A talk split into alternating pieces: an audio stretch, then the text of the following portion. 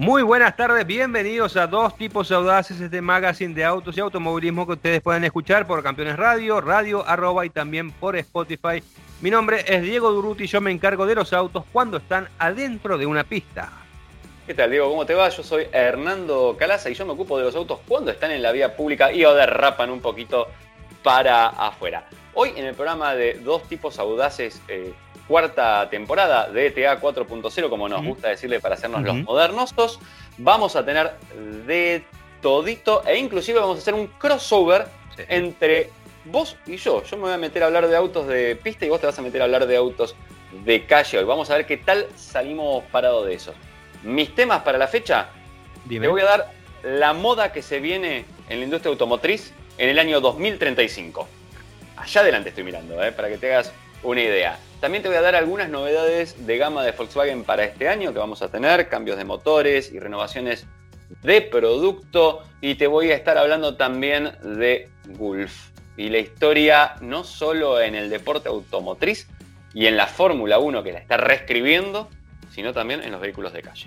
Muy bien, bueno, yo te voy a estar hablando de la conexión entre Lewis Hamilton y David Bowie me voy a meter en tu terreno y voy a hablar de la tecnología eh, en el nivel de conducción autónoma, eh, cómo se están desarrollando, y también un recuerdo, eh, vamos a rememorar el último triunfo de un argentino en la Fórmula 1.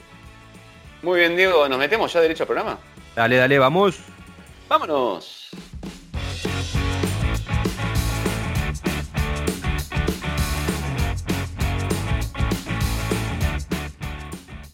Dieguito, y viste que yo hasta ahora te vengo hablando de estas modas que se vienen en el mundo de los autos. Algunas son modas semiconsumadas, incipientes modas que luego se transformarán en una especie de plaga. ¿no? Eh, y en esto de tener las siete plagas del, del, diseño automotriz o del estilo automotriz que te estoy trayendo, yo te voy a traer cuál va a ser la moda de los autos. Dale. Pero en 2035. ¡Apa! Nos anticipamos un poco. Bien, bien. vamos un poquito para adelante, pero ¿sabes por qué? ¿Por qué? Mira, a mí me pasó esto. Yo eh, no sé si vos viste una serie Westworld, que inspirada en una película, de hecho, hace unos cuantos años, y en la serie Westworld, bueno, empieza en el parque temático, pero va avanzando y en un momento ya llegan a lo que sería la, civilización, las ciudades, eh, con una representación muy petitera de las ciudades, muy allá, ¿no? De, de gente de con toda la tarasqueta. Ajá. Y cuando vos estás viendo esas imágenes, aparecen un par de vehículos interesantes. Un taxi autónomo con un diseño medio simétrico, interesante. Pero hay un vehículo que manejan varios que si lo miras bien, si lo miras bien, es un monovolumen. Monovolumen quiere decir esos autos donde todo está integrado en el mismo cuerpo del vehículo. Claro. O sea, vos no diferenciás la parte donde va el motor y la parte donde va el baúl. Son, Esos serían tres cuerpos, un sedán. Después tenés un hatchback, por ejemplo, que es dos cuerpos. Entonces, si ves en general también son dos cuerpos. Tenés diferenciado bien dónde va el motor de la cabina. Y luego tenés el monovolumen donde el parabrisas y el capó hacen casi una línea consecutiva y todo queda englobado en el mismo lugar. O sea, algo parecido a lo que ves en una van, algo parecido a lo que estuvo de moda hace 20 años, fue fuerte y luego fue ejecutado, te diría, acribillado por los SUVs. ¿Bien? Eh, este tipo de vehículo que vos ves en esta, en esta serie, que es muy interesante, le sucede algo que es muy curioso, porque están montados sobre unas ruedas tipo avión, tractor, ¿viste? Unas ruedas gigantes y muy levantados. O sea que son lo que yo llamo unos MPSUV, que es la combinación de MPV, Multipurpose Vehicle, que es una forma también de decirle pues, monovolumen, como es, se ciñe mucho un tipo de carrocería, podríamos decirles eh, también que son vehículos eh, MPV o, por ejemplo, en Estados Unidos les dicen minivan cuando ya son un poco más grandes. Ah. Ellos fueron parte, en realidad parte de los inventores. Hay una disputa acá entre Renault y Chrysler, ¿eh? entre las dos marcas. ¿Quién fue el primero? Claro, con Voyager y con Space. Ahí hay una discusión histórica que algún día eh, no saldaremos en este programa. Simplemente la traeremos a la mesa y veremos si se arma el tole tole. ¿Bien? Pero seguramente, seguramente tendremos aquellos que están a favor de uno y de otro y ahí se armará la discusión. ¿no? Pues es un tema que no debate. Bueno, Vamos a seguir para adelante, debatan en las redes. Como pedimos siempre que debatan nosotros, estamos fomentando la buena onda en las redes sociales a partir de ahora. Y eso quiere decir que está bueno comentar, pero no está bueno agredir. Porque cuando uno agrede, no hay diálogo. Entonces, puede tener una chicana, un buscapié, está es divertido, le pone picante. Pero hay que dialogar, señores. Y uno no dialoga agrediendo al otro. No hay manera. Bueno, vamos a seguir un poquito con este mundo de lo que te estoy contando. Entonces, en esta serie veía estos vehículos que estaban ahí y me pongo a pensar y digo, claro, a ver, si uno siempre está pensando, ¿por qué? Primero empecemos a pensar esto. ¿Por qué los MPVs estuvieron de moda? Y porque eran vehículos que levantaban el techo, generaban más espacio interior, la cabina se iba más para adelante, tenías un baúl bastante generoso, pero sin el largo que necesitabas para tener un sedán, para tener ese baúl, y la sensación esa de espacietud, vamos a decirle interior, por el techo alto y todo. Vos anda a una casa con el techo bajo, anda una casa con el techo alto y te vas a dar cuenta que la tiene techo alto te parece más grande la habitación. Punto. Bien. Bien logrado estaba eso, pero ¿qué pasó? Los SUVs en su soft roadamiento, o sea, del off al soft road, ese, ese proceso que hicieron de civilizarse, eran vehículos de carrocería alta también, de techo alto, mucho espacio adentro, pero con ese plus estético, vamos a decirle estético ahora ya, porque en aquella época todavía por ahí tenían 4x4. Nosotros preguntamos, ¿tiene reductora para hacernos los piolas a ver si era un, todoterreno? Ahora, después preguntábamos, che, ¿esto tiene alguna versión 4x4? Y ahora ya ni lo preguntamos, ya está, no importa, son autos y listo. Pero bueno, eh, estos eh, SUVs también tenían un montón de espacio interior, porque básicamente quebrabas el capó con el parabrisas, pero tenías esa capacidad interior luego que era muy práctica y muy útil, más, volvemos al agregado estético, de esta idea de ir a donde quieras. ¿También? De esta idea de escapar de la rutina, de escapar de la ciudad, de escapar. Hoy por hoy te prometen vivir la jungla de cemento. ¿Está bien? Pero bueno, esa era parte de la idea. Entonces, yo me pongo a pensar, esta serie está reflejando el futuro. ¿Bien? Y empiezo a pensar y digo, qué pasa si agarramos y hacemos una van 4x4? Existen, ¿eh? No, no es un invento mío. No es un invento mío. Pero en el medio de eso me topé con una imagen que me llamó muchísimo la atención, que era un Jeep Wrangler hecho van. O sea, parrilla y el parabrisas a continuación de la parrilla. No capó, nada de capó, directamente. Ahí vamos, levantado, como si fuera un Jeep Wrangler. Lo miro, me parece interesantísimo me hace acordar a esa Fiat Multipla original de, allá a lo lejos en la historia. Y tiene mucha, pero mucha onda. Y digo, ¿por qué? ¿Por qué no estamos tan lejos de eso? Y acá empieza el punto. Eh, la gente de, de, Jeep está diciendo que no, no es viable. Vos pensás que ellos ya ahora se volvieron a expandir hacia el mundo de las pickups que habían abandonado, lo habían tenido en algún momento de la historia, con el Gladiator, vehículo que ya se vende en Argentina inclusive. Eh, pero esto de las vans, me digo que tienen dos o tres historias ahí adentro. La primera que dijeron es que desde ingeniería sería muy difícil adaptar una plataforma, por ejemplo, para que sea trail rated. Trail rated quiere decir que puede hacer el famoso Rubicon Valley, ese camino tan dificultoso donde solo pocos vehículos pueden atravesarlo y Jeep se ocupa de prepararlos. Tenemos en toda la gama de ellos vehículos que están trail rated, por ejemplo el Compass Trailhawk y también aquí el Renegade, Renegade Trailhawk, ¿no? Pero bueno, ellos dicen que sería muy difícil adaptar un tipo de estructura así para que pueda cumplir con, esta, con este tipo de cosas. El otro punto que no te están diciendo más puntualmente es que dentro del grupo de vehículos, hoy es Stellantis, ¿ya oíste? Stellantis, y tenemos todas, todas, todas las marcas todas, pero dentro del grupo de lo que sería el grupo Chrysler, ¿no? el grupo, el ala gringa de, ellos, eh, Chrysler es la especialista en hacer minivans y monovolúmenes. Históricamente tuviste el, el Voyager, el Caravan, Gran Caravan, bueno, ese tipo de vehículos que venían de esa ala donde ellos se ocupaban más de esto, con lo cual Jeep no se metería en ese territorio que no le corresponde. Creo yo que lo harían. Ahora, Pensa esto. Si el público el día de mañana, como el público hoy pide píntalo del color que quieras, pero que sea SUV. Sí. Y dentro de 15 años la gente dice, no, yo quiero una van porque la van es más espaciosa, porque quiero el ladrillo, el formato ladrillo es súper espacioso, quiero ir de nuevo sentado bien adelante, con el parabrisas que me deja ver ahí, no quiero perder espacio en el capó, quiero integrarlo todo, pero quiero que sea aventurero. Ah, ¿Quién te dice que no agarramos, diseñamos una cajita de zapatos, bien, con la punta aerodinámica, le sacamos punta a la caja de zapatos y le ponemos más despeje, lo que yo llamo imaginería off-road siempre, ¿no? Que sería poner un poco más de despeje, no importa si es demasiado o no, pero ponemos un poco más de despeje. Le ponemos protectores en el perímetro bajo del vehículo, protectores en plástico negro, quizás algún labio metalizado delante y atrás. Le ponemos protectores en los guardabarros también de plástico negro, barras de techo, Todos sabemos que en las versiones aventureras hay que tener barra de techo porque hay que llevar algo, supuestamente. Después nadie lleva nada, pero bueno, eso es otra historia. La idea es que lleves un kayak, algo porque vas a la aventura o vas a tener contacto. Sí, tal cual, tal cual. Pero pocas veces he visto ese porta equipajes cargado, por lo menos en la ciudad, ¿no? Eh, y ruedas grandes, más grandes, con unos guardadores un poco más musculosos. Quizás Jeep no lo haga, ¿quién te dice? Jeep hizo SUVs y hizo SUVs con perfil muy aerodinámico como el último Cherokee, o sea, ya más volcado a una estética más urbana del vehículo. Eh, ¿Quién te dice que no tuviéramos este Wrangler familiar? Esta suma de MPV y SUV que nos da MPSUV. Muy bueno. YMCA, vamos a terminar bailando esto. Ah, Hernando, ah, eh, respecto a esto, la posibilidad y, esta tendencia obviamente de hacer todos los vehículos eléctricos, ¿no da, no da una chance de ver este tipo de, eh, de modelos Diego, eh, vos si estuvieras en los Avengers serías el que tira con el arco. Claramente que es impresionante. Que sí, obviamente.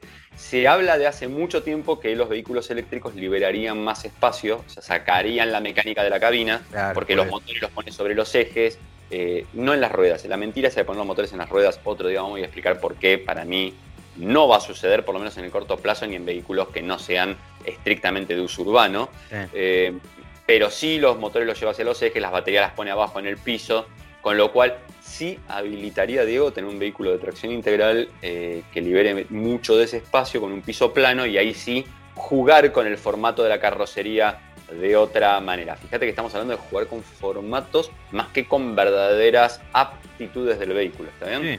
Sí, e incluso pueden ser eh, modulares, carrocerías modulares que vos la adaptes según tu gusto modulares. Muy bien. Alumno, anúlemelo. ¿Estuviste practicando? No, no lo practiqué, pero puedo intentar. Alumno, alúnemelo. Muy bien. Seguí practicando en tu casa, Diego, y en familia, que es muy divertido este juego. Y yo solamente quisiera recordar que esto que acabo de contarles, además de salir por Radio Arroba, además de salir por campeones, que es donde estamos ahora con repetición además. Con repetición, con repetición. Con repetición, además de estar agendado, guardado y listo para que lo reproduzcas en el momento on demand en Spotify Podcast, es on demand. On demand. la mota.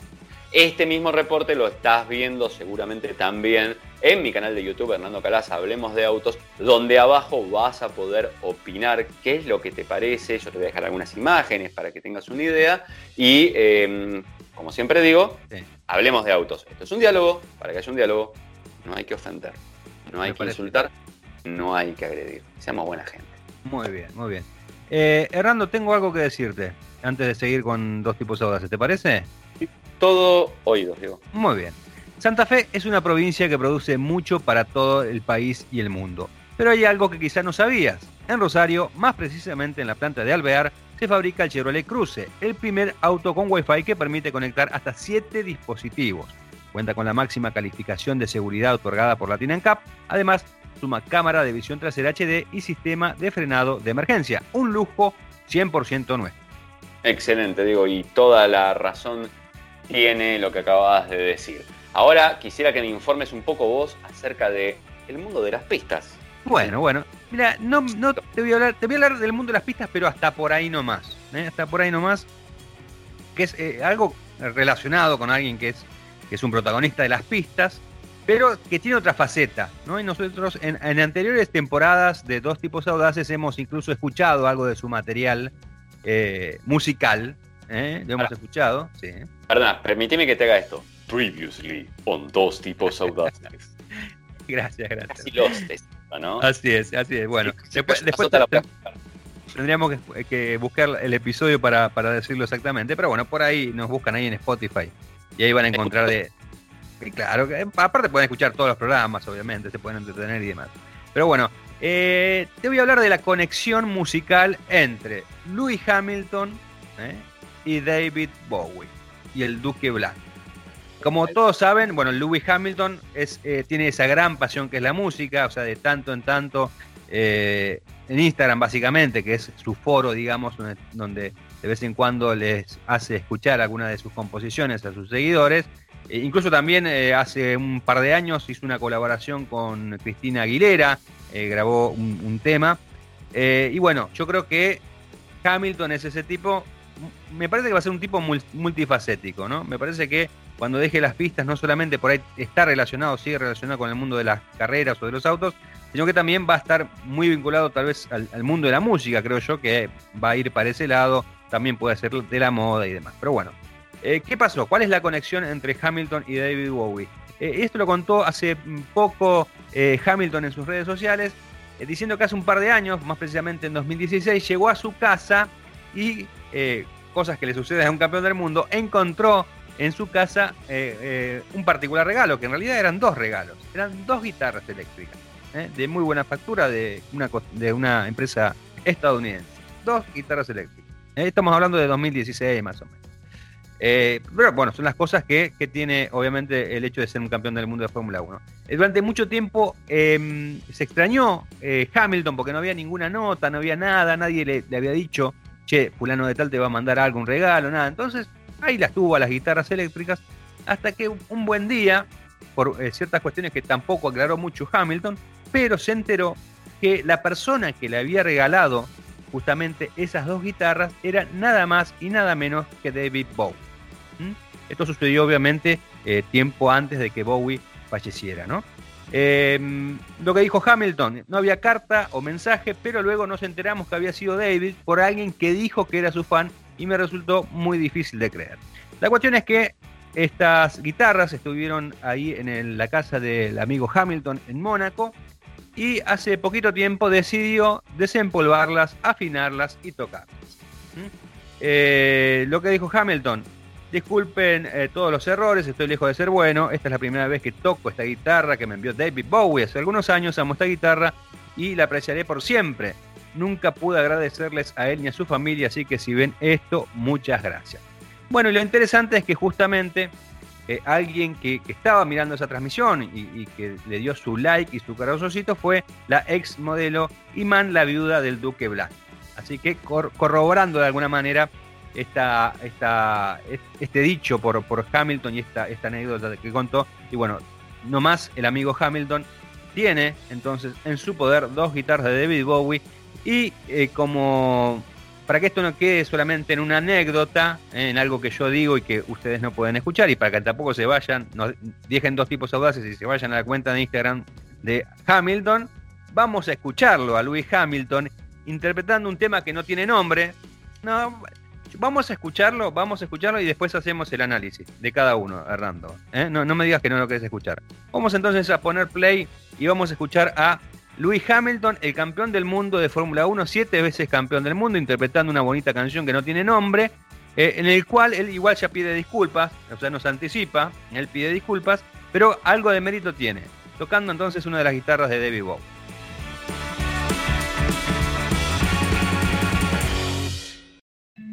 thank you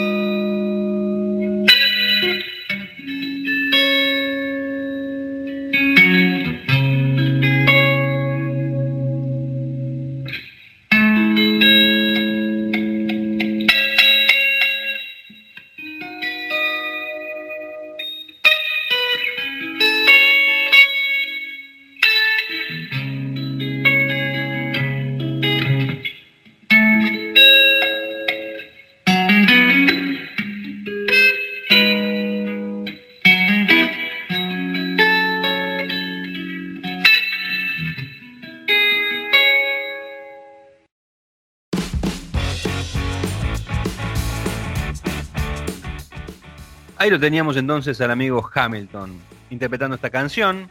No me parece mal, no toca mal. Obviamente necesita un poco de práctica, no sé. No sé qué te parece a vos, Hernando. Eh, a partir de ahora tenemos dos nombres para darle. Eh, puede ser Major Hamilton en vez de Major Tom. y, lo puede hacer por la radio. Major Tom, tu Toto Wolf. Puede ir cantando. Por ejemplo, tu Bono, In the Wall. O le podemos decir eh, Luis Stardust. Luis Stardust me gusta más. Eh, de todas maneras, eh, recordamos que también en algún otro momento hemos hablado de, las vidas musicales de, otros campeones de Fórmula 1 y pilotos como bueno, Damon Hill y Jacques Villeneuve. Como referencia, Jacques Villeneuve que hizo un, disco eh, hasta ahora, que fue, era, ese disco era malísimo. Creo que había, creo que un tema, que creo que lo escuchamos también, que hablaba del padre, que estaba bueno, que me parecía bastante bueno. Pero después el resto, el padre, era bueno, el padre era bueno, obviamente. El padre es muy bueno. era fachero, estaba bueno el padre. Yo te digo, era fachero. bueno, pero me parece que hasta ahora a mí me gusta lo de Hamilton, lo que me ha, mostrado en, algún momento cantando, ahora interpretando este, este tipo de música. Yo le, pongo mis fichas a que cuando saque el disco digital, obviamente, y lo van a tener seguramente en Spotify y demás eh, plataformas digitales, va a dar mucho que hablar. Va a dar mucho que hablar. Yo creo que lo va a invitar a Botas a tocar con él para que le haga la segunda guitarra, la segunda voz. Muy bueno. Che, y hablando de pecho frío, ya que estamos con el tema, ¿te puedo intercalar una? por favor, por favor, Vuelve a ser puente. Hoy va a ser un día puente y además casi un día swinger de temas vamos a hacer hoy. Sí, sí, sí, así es. Este, resulta que se está vendiendo un Mercedes-Benz que te viene con un chaleco de Duvet. ¿Por qué? ¿Por, qué? Porque el señor Valtteri Botas, el señor Valtteri Botas, y hoy se viene la explicación del mundo alternativo de Hernando Calaza. Prepara la presentación porque a, continuación. ¿eh? El señor Valtteri Botas, primo de Walterio Botas, el argentino que corre en la categoría F100. Claro, que recordemos que es de carreras la provincia de Santa Fe. Exactamente. Ha decidido vender su vehículo personal, que es nada menos que un Mercedes AMG GT, que es un vehículo, perdón, además es el S modelo de 2018, estamos hablando de un vehículo con un motor V8 de 4 litros biturbo, 552 caballos, 0 a 100 en 3,8 segundos, 310 kilómetros por hora de velocidad máxima, eh, el vehículo originalmente salía unos 277.874 dólares. Ojo, dólares, pues menos, no, me lo, los pones en la cuenta y no te da con la transacción del auto. Hoy se vende por unos 200, vamos a decir 230 mil dólares y listo. Para para arriba un poco. Así que no es una gran bicoca. Creo que para botas eh, sí es un gran aliciente porque em, digamos que no paga un peso por ese auto, para empezar. ¿No? Em, luego, si querés, podemos debatir qué es lo que está sucediendo con que eh, Valtteri se esté despidiendo de Mercedes, de su Mercedes. De su Mercedes. de su Mercedes. Bueno, ya recordemos que hay un caso, hay un antecedente como el de Sebastián Vettel que eh, finalizado su contrato con, con, Ferrari empezó a vender toda la colección ¿no? que tenía de Ferrari. Vio, señor, volviendo al tema, ¿qué tiene de singular esto? Bueno, además de que seguramente debe tener asientos calefactados el vehículo para que lo puedas acelerar, eh, una buena calefacción que apunte bien hacia el ah, pecho. sale del volante hacia el pecho la calefacción, ¿no? Exactamente, y seguramente un buen chaleco de duvet para hacerte el pechito. Eh, además, viene, te lo entrega el propio Valtteri, si no me equivoco, que ir hasta Finlandia, y luego de eso puedes pasar todo un día de él corriendo en karting. Ganándole. hay que tener cuidado en el karting, porque ahí sí tampoco hay nada que te cubre y te, puede, claro, claro. Y te puede dar fiecito y te gana él, no sé cómo. Claro. Así que bueno, nada, hay que tener cuidado. Y, bueno, no, no voy a decir más nada porque si no me equivoco. Por favor, presenta el mundo alternativo porque tengo algo revelador. Vamos entonces a presentar el mundo alternativo del señor Hernando Calaza. Para aquellos que nos están escuchando por primera vez en Campeones, Hernando tiene un universo alternativo que básicamente eh, tiene como una Fórmula 1 paralela, con eh, personajes paralelos que están en nuestro, nuestra realidad y también en su realidad. Así que bueno, en este caso, en el mundo, en el maravilloso mundo de Hernando Calaza, eh, ¿qué vamos a tener en el día de hoy? Pero vos sabés que en ese maravilloso mundo donde corren Sebastián Flete, fumando porris, Walterio Botas, donde está Matías Vitono, hay Vito Bull y todo este tipo de personajes involucrados, hemos hecho un descubrimiento que explicaría el mal rendimiento del cuestionadamente finlandés Valtteri Bottas. Y ahora te voy a decir, acompáñame en este razonamiento que es muy lógico. Te acompaño, te acompaño.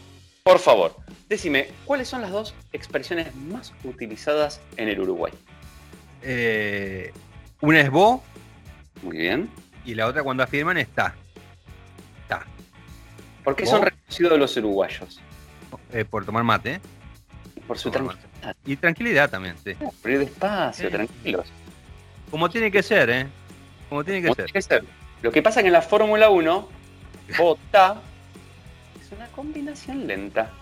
Así que ya hemos descubierto que Valtteri en realidad es charrúa carancho, le falta garra.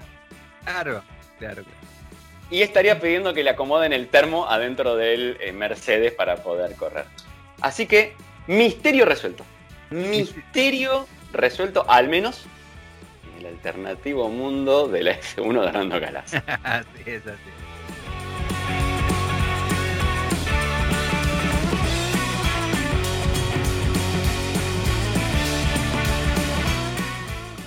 Muy bien, bueno, eh, seguimos querido Hernando. Por favor, contame novedades. Diego. Bueno, te voy a contar, lo tenía por aquí, aquí está. Me voy a meter un poco en tu mundo. Y eh, estimo que después, estimo que después, después de esto habrá, habrá eh, tu revancha, llegará tu turno de, meterte, de, no, de, represalias no, pero de meterte en mi mundo. y te voy a hablar acerca, bueno, algo que lentamente también se viene, ¿no? no solamente son los vehículos eléctricos, sino también eh, aquellos vehículos que tengan un alto nivel de em, conducción autónoma. Se está trabajando mucho en eso, ¿no? va, va, casi en paralelo lo que es una cosa y la otra. Eh, hoy por hoy creo que estamos en el nivel, son seis niveles y estamos por el nivel 4, algunos vehículos en Japón, un Honda está por el nivel 4. Eh, en el cual ya prácticamente el, ser humano tiene poco que hacer en ciertas condiciones. ¿no? Pero bueno, eh, alguien que se reinventó, un término bastante utilizado en este tema de la, pandemia, en estos años, del tema de aquellas personas que se han reinventado, aquellas personas que han hecho eh, otro tipo de actividades, que se han redescubierto. En este caso no es una persona, es una empresa, y tampoco lo hizo el año pasado, sino que lo viene haciendo desde hace tres o cuatro años atrás. Eh, y esta empresa cuando es muy famosa porque eh, estaba relacionada con las eh, tarjetas gráficas de, los juegos de computación. ¿no? Si uno se rememora a esos primeros años del, siglo XXI, aquellos que querían jugar con juegos de computadoras como el Quake 3 o el Far Cry, que si saltos en la pantalla necesitaban un hardware potente. ¿no? Y la solución llegó a través de la tarjeta gráfica GeForce de Nvidia, que se convirtió en un éxito de venta e incluso le permitió facturar más de 3 mil millones de dólares a la empresa Nvidia, que es una empresa estadounidense. ¿Mm? Todo con los jueguitos, todo con los jueguitos. Bueno, em, si bien en la actualidad Nvidia sigue desarrollando este tipo de tecnología, ha desembarcado en la industria automotriz cumpliendo un rol clave en el camino hacia la conducción autónoma. autónoma ¿Cómo sucedió esto? A principios de la década del 2010, Nvidia se dio cuenta que había un grupo completamente nuevo de clientes que no estaban interesados en los juegos de ordenadores, se trataba de investigadores de la inteligencia artificial, porque se había corrido la voz en la comunidad científica de que las unidades de procesamiento de gráficos, GPU, eran perfectamente adecuadas para el cálculo complejos en el campo del aprendizaje automático. Nvidia entonces vio la oportunidad antes que la competencia y lanzó al mercado el primer hardware optimizado para inteligencia artificial en 2015. Vos fíjate que no hace mucho tiempo de esto.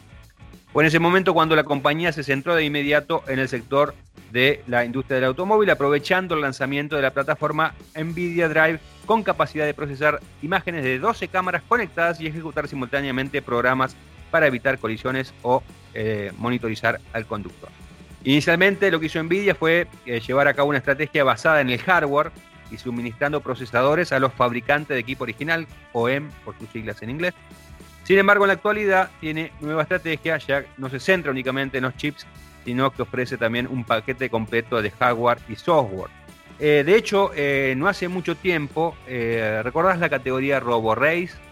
Que fue presentada hace dos años más o menos, que en, principio, sí, mucho oreo, mucho oreo, que en principio iba a correr algunas competencias con la Fórmula E, bueno, todo, todo el todo el proceso y del, diseño justamente del hardware de, la conducción autónoma de ese vehículo, que de, todas maneras, si bien no cumplió con su objetivo de presentarse en tiempo y en forma, creo que el año pasado, siguen desarrollando, eh, está hecho, todo ello eh, está realizado por Nvidia. Y no solamente eh, están con la RoboRay, sino también tengo entendido que de esto después voy a buscar información para, para hablar y tal vez tengamos la palabra de algún, algún protagonista, la IndyCar también tiene un proyecto de conducción autónoma en sus autos y también está involucrada, tengo entendido, la gente de Nvidia.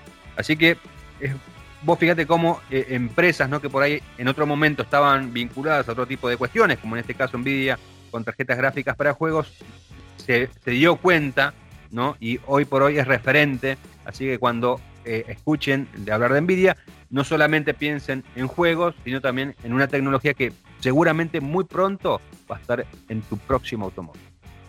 Muy interesante, Diego, y como me llené de envidia de tu mundo, me voy a meter en él, porque hoy, hoy nos pisamos la cola.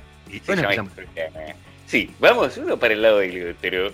Y vamos a hablar de algo que me llamó mucho la atención. Vos sabés que yo hoy me pongo a leer automundo.com.ar y veo una imagen que me huela la peluca. ¡Pum! El gorro este, para los que nos ven en, YouTube, el que vean alguno de nuestros dos canales, verá como mi sombrero hizo ¡piu! y salió hacia el techo, ¿no? Cual corchazo de champán recién abierto. ¿Y por qué me pasa esto? Porque veo un vehículo de Fórmula 1 pintado con los colores de Gulf que son, creo, de los más atractivos que hemos visto en la historia del automovilismo. Estamos hablando de esa combinación de naranja con celeste, un celeste muy peculiar, además, un celeste bebé, que es uno de los tonos que a mí más me gustan, además, te voy a decir. Así está eh, catalogado, ¿no? En el Pantone lo encontrás como celeste bebé. Celeste bebé, claro que sí. Bebé, así, si lo buscas en San Isidro te dicen bebé, el celeste viene, ¿no? Viene Mike y te dice bebé.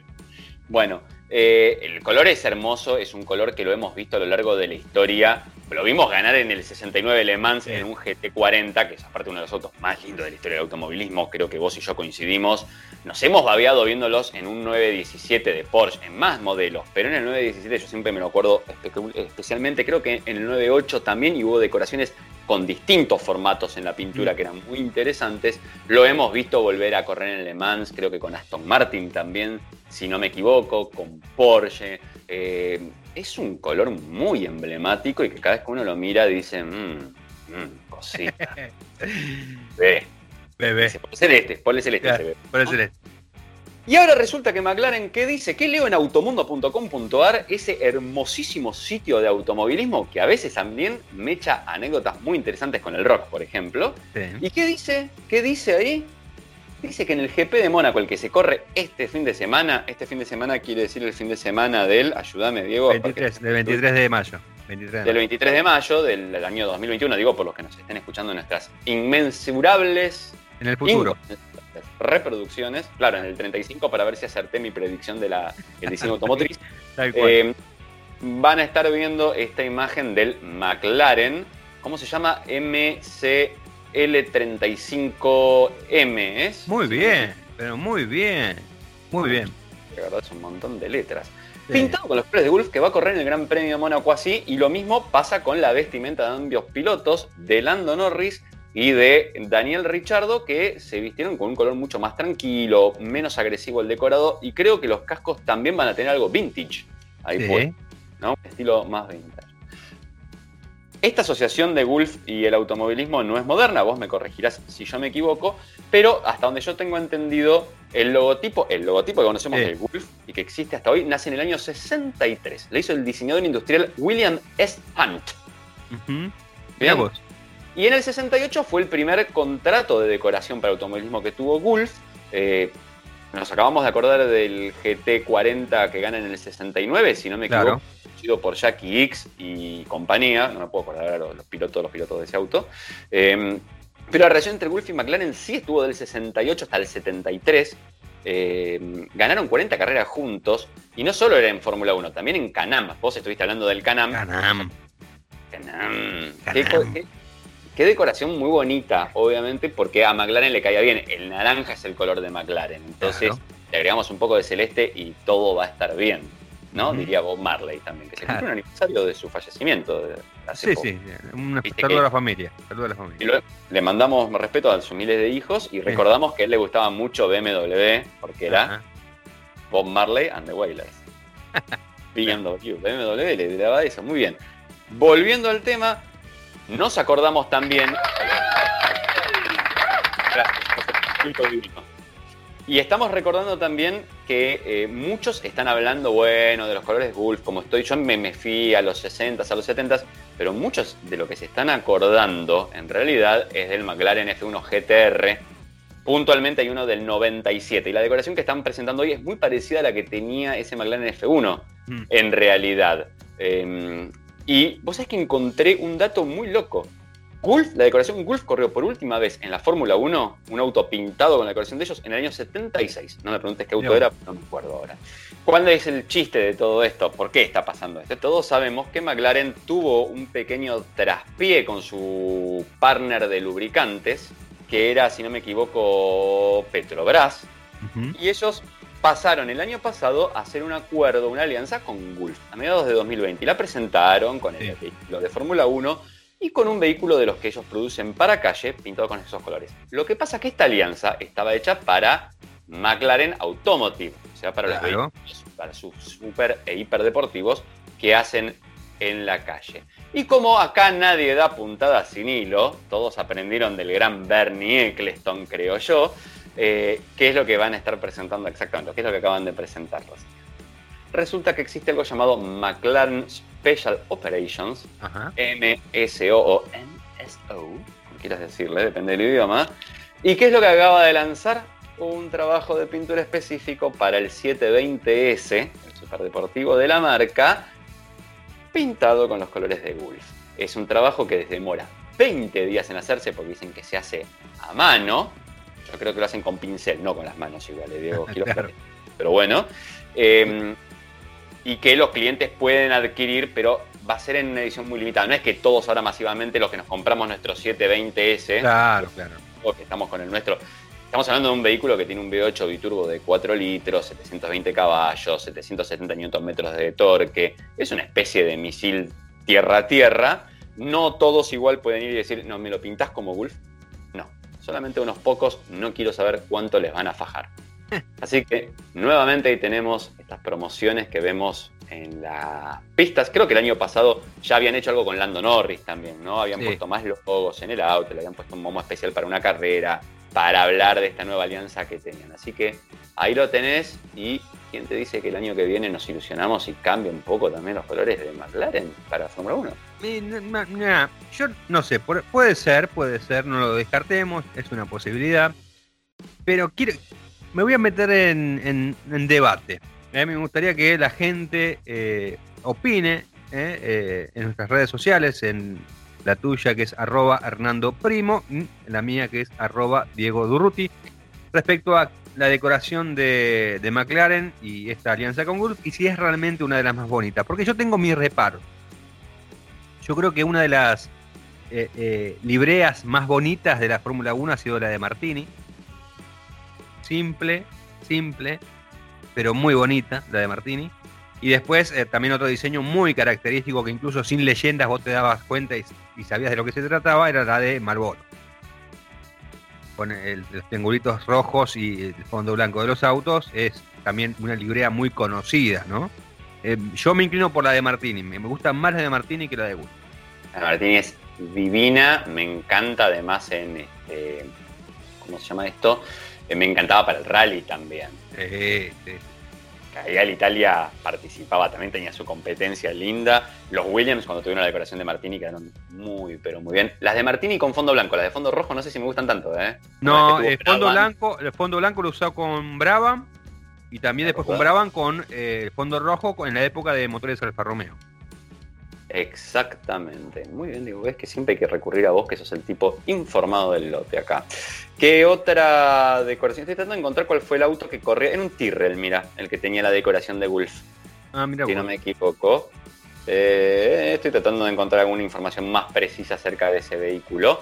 Más allá de todo esto, eh, sí, yo creo que, a ver, para Martini, bueno, John Player Special fue otra que bueno, un auto negro con el dorado negro y, dorado, negro y dorado a mí personalmente en Fórmula 1 me había gustado Goldiff también, ¿eh? Mismo equipo, uno siguió atrás del otro. Me había gustado. Lo que pasa es que quedaba bien en un modelo. Cuando pasaron el 72 no pegaba. No, sé por qué pegaba en el auto con el que tenía forma de cigarro. bueno, ¿sabes tengo, que buscar, tengo que buscar, tengo una nota eh, que hice en su momento eh, hablando de las marcas de cigarrillos y, en la Fórmula 1. Eh, la voy a traer porque si bien ya, ya está prohibido un tema que la, publicidad de los cigarrillos, obviamente la Fórmula 1 hace mucho tiempo que, no está permitida. En su momento fue una gran fuente de ingreso las tabacaleras para los equipos. incluso, de hecho, hay un acuerdo que sigue existiendo entre la Philip Morris, que es la dueña de, de Marlboro, con Ferrari. ¿no? Exactamente. Todavía que hay una polemiquita también sí, también, bueno, de hecho, han, ha estado también presente de alguna otra manera con, algunas campañas muy particulares. Eh, seguimos hablando de historia, si te parece, Hernando, de un aniversario bastante especial. ¿eh? ¿Puedo? Bueno, gracias.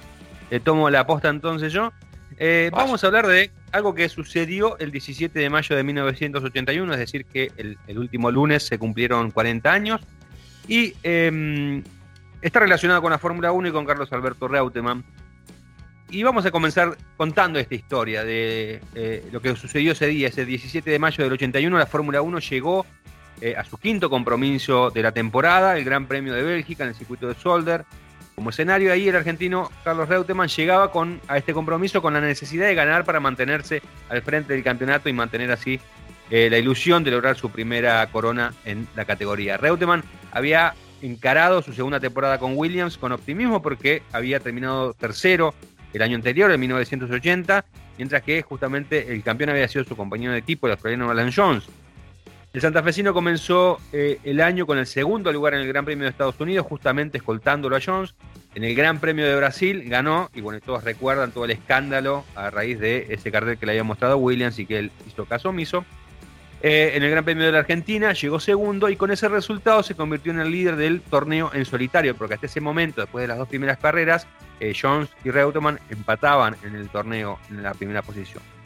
El tercer lugar obtenido en el Gran Premio de San Marino le permitió mantenerse al tope de las posiciones con tres unidades de ventaja sobre el brasileño Nelson Piquet, que a esa altura ya había, eh, se había postulado como el, el otro favorito a ganar el campeonato después de los dos triunfos consecutivos en Buenos Aires y en Imola. Indudablemente Reutemann necesitaba un buen resultado en Solder para defender su liderazgo, pero el fin de semana no comenzó bien ni para el argentino ni para la Fórmula 1.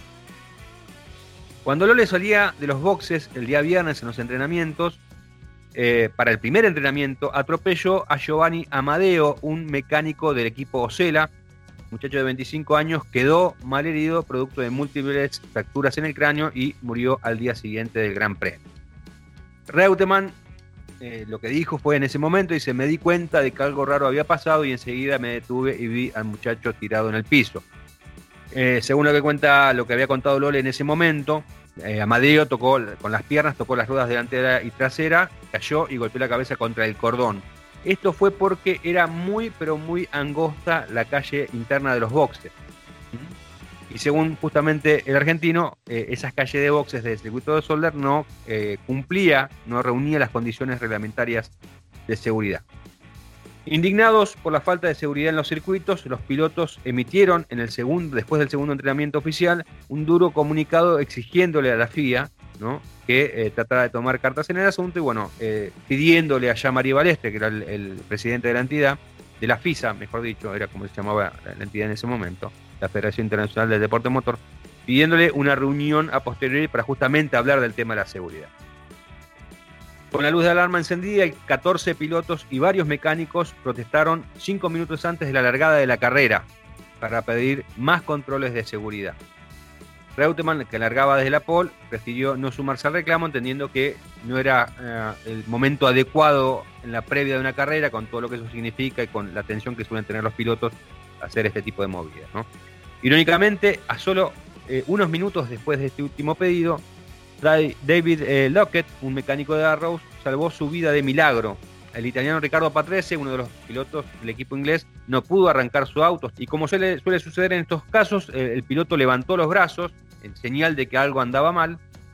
automáticamente los parlantes de los boxes pidieron a un mecánico de Arrows para que tratara de solucionar el inconveniente y esto tenía que ver con que la carrera estaba siendo televisada y no querrían perder tiempo, que ya venían un poco retrasados con el tema de la protesta y lo que, lo que hizo fue saltar el paredón de boxes, irse hacia el auto de, eh, de Patrese, se puso detrás del auto como para realizar el accionamiento manual del, del motor y en ese preciso momento el director de la carrera encendió el semáforo y la competencia se largó. Eh, algunos pilotos lograron esquivarlo a Patrese, salvo Siegfried Storr, justamente el compatriota y compañero de equipo de, em, del italiano, que le pegó de lleno a Lockett. Y afortunadamente lo único que sufrió fueron las fracturas de las dos piernas. La sacó baratísimo. Eh, en definitiva, ¿qué pasó en la carrera? Bueno, em, la, primera parte, las primeras vueltas, tuvo como líder a Didi Pirogni, después em, se sumó a la lucha por el triunfo eh, Alan Jones y Reutemann. Jones tiene que hacer abandono en la carrera, Reutemann ahí hereda la primera posición y bueno, en definitiva gana la competencia de ese 17 de mayo de 1981 sobre Jacques Lafitte y Nigel Max. Eh, ¿Qué dijo Lole después de ese triunfo? Le preguntaron si estaba alegre, si estaba feliz. Y dijo, ¿cómo puedo estar feliz con todo lo que ha pasado? El accidente en la largada, el incidente serio, muy serio del viernes, en referencia al, al pesado mecánico, y esta locura que se ha apoderado de la Fórmula 1. Quiero irme a mi casa, quiero estar tranquilo y olvidarme de todo esto. Dijo Reutemann sin saber que después de aquel día ni él ni otro compatriota volvería a subir al escalón más alto del podio de un Gran Premio. Estamos hablando del último triunfo de un piloto argentino en la Fórmula 1. Triste historia, Diego, ¿eh? triste historia, eh, triste historia por lo sucedido obviamente con la gente fallecida, con la gente herida, con lo que pasaba en la Fórmula 1 en aquella época, y con no argentino, porque bueno, nada. También es triste porque Lores no ganó el campeonato. Claro. Campeonato que para mí lo ganó, ¿eh? Vamos a ir acá las cosas, pero para mí lo ganó porque hay una carrera que la gana él y que no le dan los puntos. Y no le dan los puntos. Por el, tema del boicot que había contra la FIA y Foca y demás, ¿no?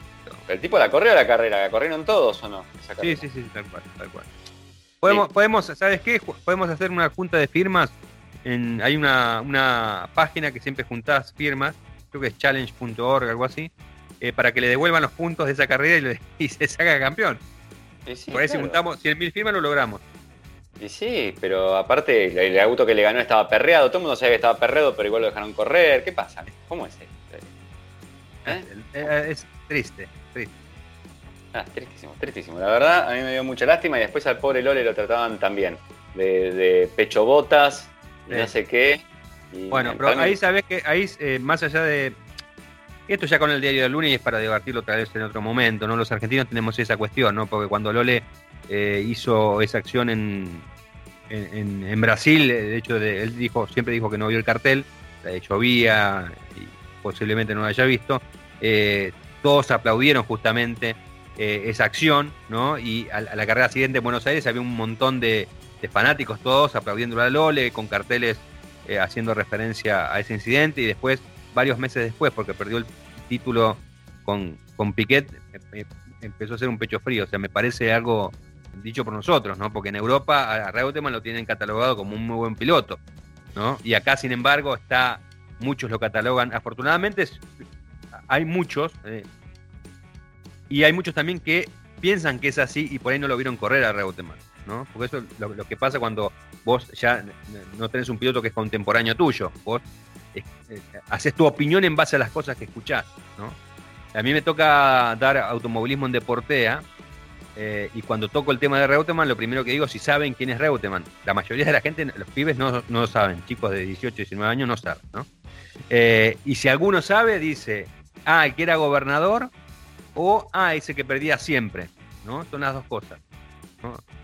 Eh, es, triste, eso es triste. después entienden, yo les explico quién fue, las cosas que hizo y demás, y entienden que amerita respeto porque era un excelente deportista. Pero bueno, ahí está también cómo somos los argentinos, ¿no? Porque en lugar de mantener eh, y de glorificar a un tipo que eh, tuvo al país durante una década en lo más alto que fue el último argentino que corrió y, ganó en la Fórmula 1. Después, lo que vinieron después, ni uno, ni uno estuvo eh, cerca de, igualar las hazañas de Reutemann. ¿no? Y que se lo menosprecia así. Creo que Lole además tenía un récord que se lo venció nada más que Schumacher, de cantidad de carreras consecutivos en los puntos, que hoy era... Es verdad, es verdad. era, hoy es una pavada, pero el tipo tiene un que se lo rompió Schumacher recién. Es verdad, no, es verdad. No era moco de pavo, por ahí, claro, tenía algunos problemas de, carácter, ¿no? Que a veces iba para arriba y a veces para abajo. Sí. Un poco ciclotímico con respecto a su rendimiento.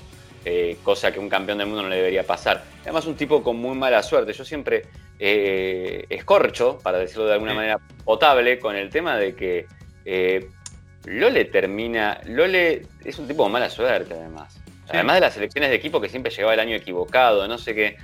El tipo, o sea, termina perdiendo contra Brabham, que es el equipo donde él hizo sus primeras armas, termina perdiendo contra un Brabham. Y el año que se retira de la Fórmula 1, termina ganando el auto de él con un tipo que ganó una sola carrera en todo el año. Está bien, se podría haber matado Lole si seguía corriendo ese año, porque todos es un año complicadito, ¿no? Pero digo, ¿no? Qué, mala suerte que tener, la verdad. bueno, de, hecho, el, mismo el conflicto este entre FIA, entre la FISA y la FOCA es clara muestra de eso. O sea, vas a correr y, la carrera está sin puntos. O sea, ¿cuánta más mala suerte que esa? No, no, la verdad que no, no, no, no, terrible. Creo que Frank Williams reconoció alguna vez que dijo debería haberlo apoyado, como Recordemos que le tiraron, ese año le tiraron el motor malo en varias carreras. Bueno, pero así, así, así todo en la temporada de él, o sea, él eh, creo que estuvo hasta la última carrera puntero del torneo, no me, no me acuerdo exactamente si fueron desde, desde a partir de la segunda carrera hasta el final del campeonato, punteando ahí por poco con, con Piquet, pero liderando al fin, pese a todas las cosas que le pasaron, ¿no? Pero bueno, esto, lo vas a recordar vos, digo, para, porque esta la recordás vos exactamente. Todo el mundo se acuerda siempre del día que Hakkinen lo pasó a Schumacher por adentro. ¿Te acordás? Los dos esquivan un auto izquierda derecha. Sí, en, en Spa-Francorchamps. ¿El pecho frío argentino no había hecho algo igualito muchos años antes también? Sí, sí, sí, sí, tal cual. ¿Qué fue? Estaba en el medio, era con Lauda y Morbidelli era el que estaba en el Creo medio, que ¿no? No, Morbidelli no, no, era otro, no, no era. Morbidelli no, Morbidelli vino después. Morbidelli la vio por televisión. Sí, esos pilotos con nombre que, que, que Giacomelli. Giacomelli, ahí está. Eh, eh. Capelletini, te dice. Bueno, eh, tiró con ruedas por el pasto. Sí, tal cual. Cerrando el capítulo de Lole, hay que decir que bueno, hace unos unos días estuvo, estaba internado en, un nosocomio, en, primero estuvo en Santa Fe, ahora está en Rosario, por un sangrado digestivo, bueno, afortunadamente está mucho mejor, eh, ya fue pasado el fin de semana a una sala común, así que bueno, eh, el abrazo para Lole y la fuerza necesaria para que pronto esté recuperado y nuevamente con su familia. Acá hay dos tipos audaces que lo bancan al Lole. Totalmente. 79, 79. No es un, para nada un pibe, ¿eh? Fachero, yo me acuerdo a las señoras todavía como les gustaba el Lole. La, pucha. Bueno, Dieguito, dale. ¿cómo estamos de tiempo? ¿Meto último tema o.? Dale, dale. Bueno, te voy a meter. Eh, se vienen actualizaciones en la gama de Volkswagen, en la gama que todos conocemos, la más accesible, podríamos decir, de la marca, que tiene que ver con actual. Estamos hablando de tiene que ver con Polo, con Virtus y con T-Cross. Y por qué no un producto nuevo. Alguien dijo Tarek, Tarok, Taruk, Tarura, Katuk que ya te, te, confunden todos los nombres de Volkswagen a esta altura del partido. Lo primero que te puedo decir es que la marca alemana acaba de presentar en Europa la renovación del Polo, el Polo 2022, que tiene varios elementos que lo acercan al Golf. Y que esa renovación se espera que con más o menos cantidad de elementos arribe a Mercosur y por ende a Argentina el año que viene, casi seguramente. Ahora se está hablando de que Virtus seguiría esos mismos pasos, pero más inspirado en el hermano sedán, o sea, hermano mayor sedán, que sería el Vento. Con lo cual yo le dije que es el Vintus lo que nos va a quedar, si tenemos así, ¿no? O Ventus, vaya uno a saber. ¿Cuál es el tema? Bueno, ¿qué es lo que van a compartir tanto Polo como Vento? En el frente deberían tener unas ópticas que tengan eh, un delineado LED en la parte inferior, algo que Vamos a ver ahora en Taos, que es el producto que se va a hacer acá en Argentina, que ya se empezó a fabricar en Argentina, y eso también está incluyendo una tira de LED que va desde el escudo de Volkswagen, el nuevo escudo de Volkswagen, hacia los faros y se mete ópticamente ahí adentro. Es algo que vamos a ver en Taos, que le queda muy bien, es interesante. Y además de eso, en la parte baja aparece una gran boca negra con como una doble comisura en color carrocería, que va como a separar un poquito el área donde estarían los rompenieblas eh, y una especie de splitter que se hace abajo en negro. Hay un jueguito ahí hecho. Ya en la parte trasera eh, lo que se está arriesgando es que sí repita un poco más lo que pasa con Vento, incluyendo no seguramente un cambio completo del faro trasero, pero sí un poquito por ahí más angulado y la parte interna parecida a lo que se ve en Vento, más unas salidas de escape falsas e incorporadas en la parte baja del paragolpes. Segunda novedad de Volkswagen y es que antes de mitad de año ya deberíamos tener en Argentina a la T-Cross con el motor 200 TCI. ese mismo motor que estrenó aquí en nuestro país Nibus, ese mismo motor que es de un litro, de 3 cilindros, 12 válvulas, tiene un turbo, que yo siempre les digo, no miren la potencia, de hecho si buscan en mi canal, en Fernando Calaza, o en alguna de las emisiones anteriores de dos tipos audaces, por allá por Spotify, hice toda una charla acerca de estos motores, qué es lo que hay que ver, ¿por qué? Porque tiene 110 caballos y vos vas a decir, me sabe a poco, pero te da 200 Nm de torque, que es el equivalente a un motor de 2 litros de aspiración natural. Bueno, ese tan esperado motor debería llegar hacia mitad de años a Argentina en la T-Cross. Lo que todavía no estoy seguro es si va a convivir con el 1.6 MSI que teníamos hasta ahora, uno en la base y el otro en la parte alta de la gama, o ya se reemplaza completamente. Veremos, veremos, después lo sabremos. ¿Cuál es la otra novedad? que se viene, pero que se viene, se viene, se viene, se viene, porque el 27 es la presentación formal. Sí iba a ser el Volkswagen Taos, que es el nuevo SUV de la marca producido en Argentina que se posiciona por encima de T-Cross y por debajo de Tiguan, lo que yo llamo un C- como segmento para los SUVs. ¿Por qué? Porque los que estaban en el C, que eran Tiguan, era el, SUV del Golf, ponele.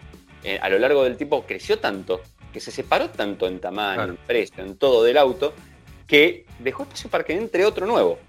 Bien, así como cuando el Serie 3 se fue tan de mambo, dejó espacio para que vuelva a entrar el Serie 1 en BMW y, así sucesivamente. Bueno, quedó este espacio, el vehículo se va a producir en Argentina, va a venir con el motor 250 TSI, que es el genial 1.4, uno de los mejores motores del segmento, que te rinde eh, unos 150 caballos, pero 250 Nm de torque y que te los entrega de una manera lineal hermosa. Llevado caja de sexta, tracción delantera. Me parece, me parece que va a haber también una versión de 2 litros, la 2 litros TSI también la vamos a tener acá en el país. Tengo un presentimiento que casi estaría confirmado por mí mismo. Y sí. Y por último, lo que volvemos a hablar es de Volkswagen Tarok. ¿Qué es Volkswagen Tarok? Es una pickup también basada en la plataforma MQB. Lo único que acá tenemos una pequeña duda si va a ser la A0, que es la variante que se está usando para Polo, Virtus, Nibus, T-Cross, o si va a ser la A únicamente, que es la que usan Tarok, Golf, Q3, A3 y un montón de productos del grupo Volkswagen. Ahí todavía no estoy del todo seguro de qué se trata. Sería un antitoro. O sea, estas eh, pickups chicas, mm, pero no pequeñas, eh, que ofrecen cuatro puertas, que ofrecen cinco asientos, que tienen un andar más parecido por ahí al de un SUV, aunque tienen caja de carga, y que originalmente vimos el concepto de este vehículo en el Salón de San Pablo de 2018 y que desde ahí estamos esperando a ver qué pasa. Lo que pasó en el medio fue una crisis y una pandemia y eso retrasó las inversiones de la marca que finalmente estarían volviendo primero aparentemente lo que se llama proyecto A00 para Brasil, que sería nada más y nada menos que el sucesor del gol, el gol que tenemos ahora, o sea, Novo, Novo Gol, no sé cómo decirle, Novinho, Golinho, no sé, eh, y quizás pueda traernos esta camioneta que se llamaría Tarek, si no me estoy equivocando, y que estaría emplazada, bueno, por debajo de Amarok. ¿Qué va a pasar? Este año no la vamos a ver ni en figuritas, eh, depende de la plataforma que vaya a usar finalmente, de la variante. Esta plataforma se hará en Argentina o se hará en Brasil. Me encantaría que se haga con la variante grande porque le va a dar el mejor motor y porque además sería más producción para nuestro país. Ya veremos qué es lo que sucede con ese producto, pero no lo esperes. Yo te diría que hasta segunda mitad de 2022. Segundo semestre. Estito de cumbia, te hago. Dale, para arriba, para arriba. Así que Diego, vamos cerrando este programa porque me estiré demasiado. Un placer haberte visto, un placer haber charlado con vos y un placer haberme metido en tu terreno. Muchas gracias, Fernando. Bueno, eh, así es todo por hoy. Eh, nos vemos la semana próxima. Nos vemos.